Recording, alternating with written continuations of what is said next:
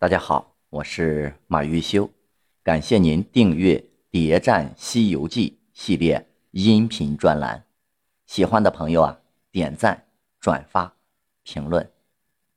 上一节啊，我们讲到观音院没有什么香火，但是和尚们呢，却极有钱。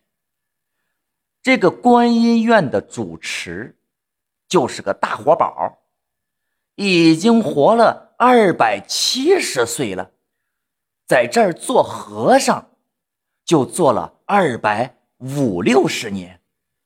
但是，他见到唐僧的第一句话，却说道：“世间小的们说东土唐朝来了个老爷，我才出来奉见。”一个二百七十岁的老和尚，还是观音院的住持，居然叫一个和尚为老爷，这称呼怎么感觉不大对劲儿呢？不是应该叫大师或者高僧吗？还有就是称呼自己寺院里的和尚为小的们。你说奇不奇怪呢？接着，小和尚拿出来招待唐僧师徒的羊脂玉的盘儿、法兰香金的茶盅和香茶，真真的都是些美食美器呀。这老唐不愧是见过世面的人。一眼就认出来，这些都是些奇珍异宝。这个老和尚不仅穿着比较的奢侈，连吃喝都一样的奢侈。观音院没什么香火，那他这些宝贝来的奇怪呀。接着正题来了。老和尚就让唐僧也把好东西拿出来，让他开开眼。孙悟空不由分说，就想拿包袱里的袈裟给老和尚看。唐僧偷偷对孙悟空说：“宝物不可让贪婪奸佞之人看见，否则会生事端。”不得不说，唐僧看人的眼光还是极准的。但无奈唐僧怎么能拗得过孙悟空呢？还是拿出来给老和尚们开眼。老和尚见财起意，便找寺院里的和尚开个会。但是呢，又不能直说。经过一番暗示。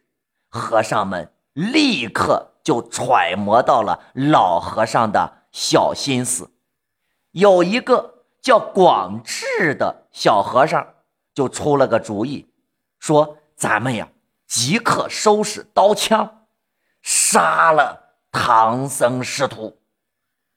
堂堂的观音院哪来的刀枪啊？和尚不都应该是？”练棍棒吗？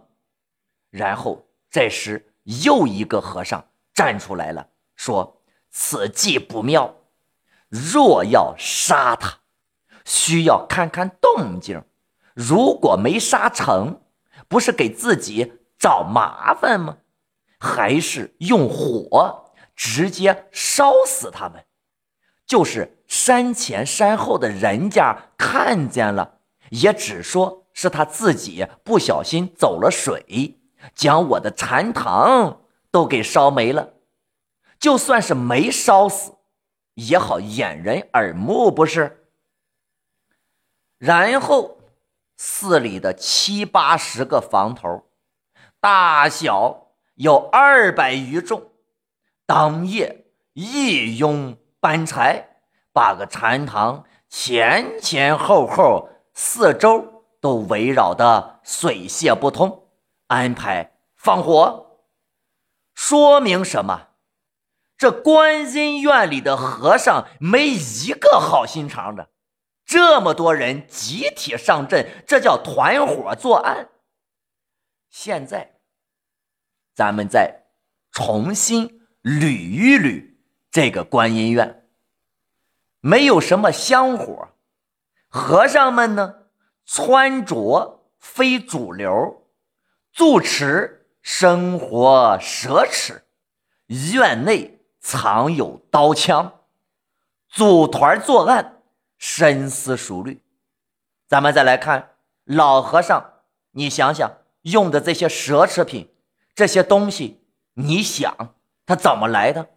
明显的就是巨额财产来源不明嘛。老和尚收藏最多的是什么？是袈裟呀。做了二百五六十年的和尚，足足有七八百件袈裟。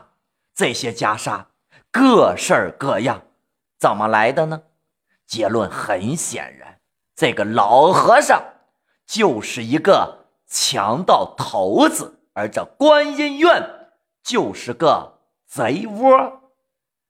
老和尚对唐僧这么客气。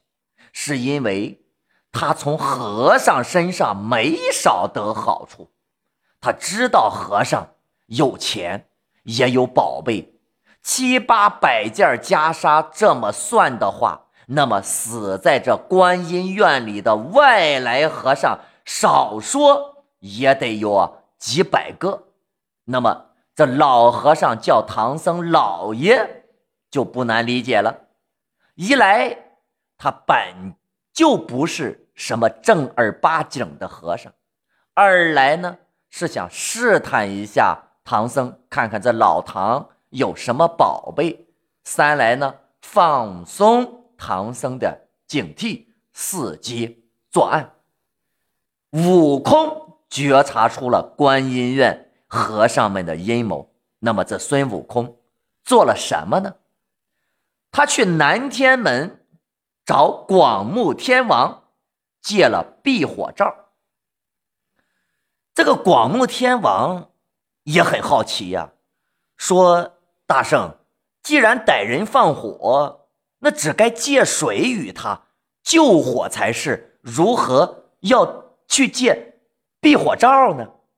孙悟空说道：“嘿，你哪里晓得啊？借水救之，那就烧不起来了。”只是借此照照住唐僧无妨，其他的管他的，尽他烧去！快去，快去，快去！啊，迟了恐怕误了大事儿。孙悟空拿了避火罩，按着云头进到禅房房脊上，罩住了唐僧与白马以及行李。他再去那后面的老和尚住的方丈的这个房顶上干嘛呢？坐着，特意保护那件袈裟，看着那些人在那儿放火。他不但看着那些和尚在那儿放火，还竟加了一阵风，把那火烧得更旺了。孙悟空除了要去保护唐僧，他还要来干嘛呢？就是纵火。这么多的火啊，这么多的火，那得有多大呢？那是火腾万里，亮透三天，不说二十里，就是二百里也照见了。孙悟空所说的大事儿，就是要火烧观音院。那么孙悟空为什么要火烧观音院呢？当然是报复。观世音，谁叫他啊教老唐不学好，骗他戴上紧箍咒呢？按理说啊，这个让孙悟空戴上紧箍这事儿，那也不能怪观世音，那得怪如来。可是孙悟空能去找如来的麻烦吗？那他就惹得起观世音啊！所以孙悟空大摇大摆的，明目张胆的。烧了他的观音禅院，那这也怨观世音他自己的私心。如果他不是想收这黑熊精，那取经团队呀也不可能来到观音院。孙悟空看着这熊熊的烈火，心情，哎呀，那个叫爽啊！那不是一般的好，那太解气了。第二天早晨，观音院那就被烧了个稀巴烂的。但是你看咱们老唐，他的关注点啊和平常正常人永远是不一样的。那么这个老唐早晨起来一看，那么他首先想到的不是观音院寺院里的这些僧人死了多少啊，是死是活，那可不该他是。他首先想到的是什么呀？自己的袈裟啊！再说那些和尚们正在那悲切之间呢，忽然看见唐僧师徒牵马走来，吓得那叫一个个魂飞魄散，众生一起跪倒。叩头求饶，待唐僧一伙人找到老和尚的时候，这老和尚啊，已经撞死了。那么这个作恶多端的老和尚啊，终于被自己的贪念给整死了。袈裟那丢了就得找啊，但是注意了，头一天晚上，孙悟空可是一直都坐在。这个方丈的房顶上，啊，一晚上没离开，特意的在这儿保护什么袈裟。那么他搁这看了一宿，就眼睁睁的看着袈裟被偷走了。那这是有毛病的。孙悟空，我跟你讲，他一定知道是谁偷了袈裟，但是他还是啊装作不知道，很起劲儿的把这观音院。翻了个底儿朝天，直到和尚们说出黑熊精为止。那么孙悟空啊，这么做明摆着就是要收拾一下这些和尚，烧了你的寺院那还不算，还得拿你们这些和尚出出气。《西游记》原著里面用了整整一个章节。的篇幅来讲，观音院和那个贪心的老和尚金池长老，给了他一个妖怪才有的待遇。再说了，你说这老和尚活了二百七十岁，他这个岁数，那可不是一个正常人该有的年龄。加上他的所作所为，可以说。这老和尚也是个妖怪，只不过别的是什么啊？猪精、牛精、猴精、兔精、老鼠精，而他是一个彻彻底底的人精啊，或者叫人妖，对不？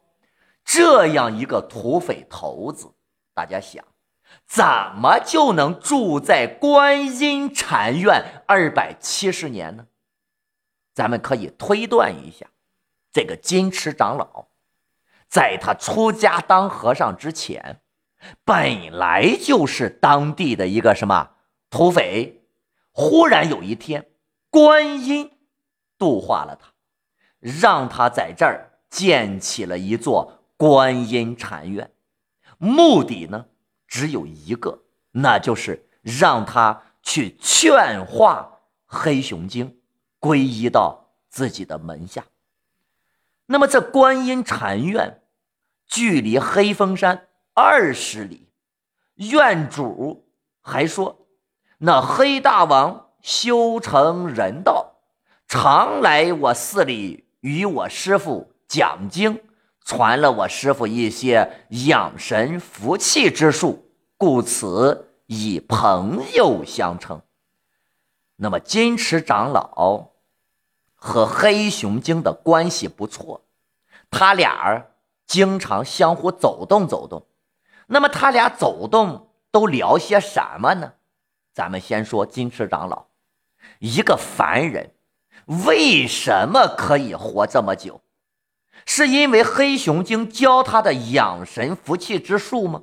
那当然不是，按照咱们之前大闹地府的时候给大家讲的这个逻辑，金池长老不死啊不死，首先他得过地府这一关，地府不找他的麻烦啊，也就是那勾死人不来勾他的魂魄，这才是关键。正是因为有观世音罩着他，那所以那地府的勾死人才不来锁他的魂。那么黑熊精本来呢在黑风山，那住的个叫逍遥自在。突然间有一天，在家旁边建起了一座观音院。此后呢，这观音院里的方丈。就开始隔三差五的来找黑熊精谈人生、谈理想，聊聊人生美好的未来。核心就是让他考虑考虑要不要加入观音的队伍。那么观世音向黑熊精伸出橄榄枝，但是呢，黑熊精就是不接茬。交朋友可以，但是让我入你的伙，那这事儿。咱得从长计议。奇怪的是呢，二百七十多年，那么这观世音竟然没有来应的啊，没有直接应来。问题就在这儿，为什么观音不应来？那因为他不敢。为什么不敢？因为有人拦着观音。啊，要扩大势力，咱们说了。就得过如来这一关，所以观音只能等着黑熊精来主动投靠。这一等就等了二百五六十年。黑熊精呢，是人家丝毫都没有动摇。黑熊精也不傻，除了观音，那是不是还有更好的选择、更好的前途呢？那么，为什么观音现在此时此刻敢直接对黑熊精下手了呢？还是因为取经计划？如来答应给观世音山大的福缘，海深的善庆，于是才有了取经团队到观音禅院这一个地方这一处。那么问题来了，这个观世音。为什么要对黑熊精念念不忘呢？这老黑身上究竟有什么过人之处呢？咱们要说呀，这黑熊精身上的优点，咱细数下来，还真的不啊不少。那么我们数数，首先第一个优点一，黑熊精懂得感恩。他是在《西游记》里面唯一的一个给自己过生日的妖精，你们看是不是？他对自己的两个好兄弟说道：“后日是我母难之日，二公可光顾光顾。”黑熊精每年都要给自己过生日，因为生日是母难之日，可以说。黑熊精非常懂得感恩，所以别看黑熊精丑，但是内心很温柔。那么黑熊精的优点二，它有别墅，住的这个地方黑风山，风景奇秀，一片好风光，占尽天时地利，还没有什么旅行团过来打扰，一点也不拥挤。那么再看他的洞府，那叫一个仙霞渺渺，松柏森森，风送花香，却在蓬莱山下。这里啊，可一点妖气都没有，更像是一副神仙洞府居住的样子。进了洞，洞里边呢，更是洞天之处啊。那么，只见那门上还写了一副对子，写着什么呢？写着叫“静隐深山无熟虑，幽居仙洞乐天真”。难怪这黑风山里面的妖怪都要自称仙府仙洞了，一看就是一个有钱的主。所以啊，别看人家黑熊精丑，人家住着别墅啊。那么优点三，这黑熊精很有文化。从孙悟空截获的他给金池长老那佛衣会的请柬上写的那句子，那你就可以看得出来，这黑熊精用词儿准确优美。这。要不是大学汉语言文学专业毕业的，那哪能有这个文学水平呢？对不？平日里呢，他还经常去找观音院的金池长老讲经，那也说明他算是个博学多才的主。所以别看黑熊精人家丑啊，但是人家研究生毕业是吧？那学历很高。那么黑熊精的优点四。有本事啊，那叫真的有本事。孙悟空也只能给他打个什么平手，观音那更是喜欢的不行不行的，说那怪物有许多神通，却也不亚于你孙悟空。孙悟空和观音同时都认可黑熊精的本领。而且人家黑熊精那可是实打实的真打，没什么宝贝，也没什么法宝来护身，所以别看黑熊精丑，但是人家有能耐。那么优点五，人缘好。你想想，如果黑熊精没有点人缘那怎么办得了生日宴会和呃佛衣会呢？金池长老、白衣秀士、道士灵虚子，都是他的好朋友。人家还没有乱七八糟的女性朋友，说明他生活作风很正派。谁要嫁给他，那他肯定不会拈花惹草，对吧？好了，所以别看黑熊精丑，但是人家很会做人。那么。第六个优点，这黑熊精热心肠。黑熊精发现观音院起火了，就赶紧来救火。先别说他后来见财起意，但是至少他的发心，也就是说初心是好的。他呢还传授金池长老养神福气之术，说明什么？说明。啊，这个黑熊精很善良。总之来讲，一句话，黑熊精就是个暖男呐。但是这黑熊精这么个暖男，怎么就没对象呢？来关注下一回，继续为大家分解。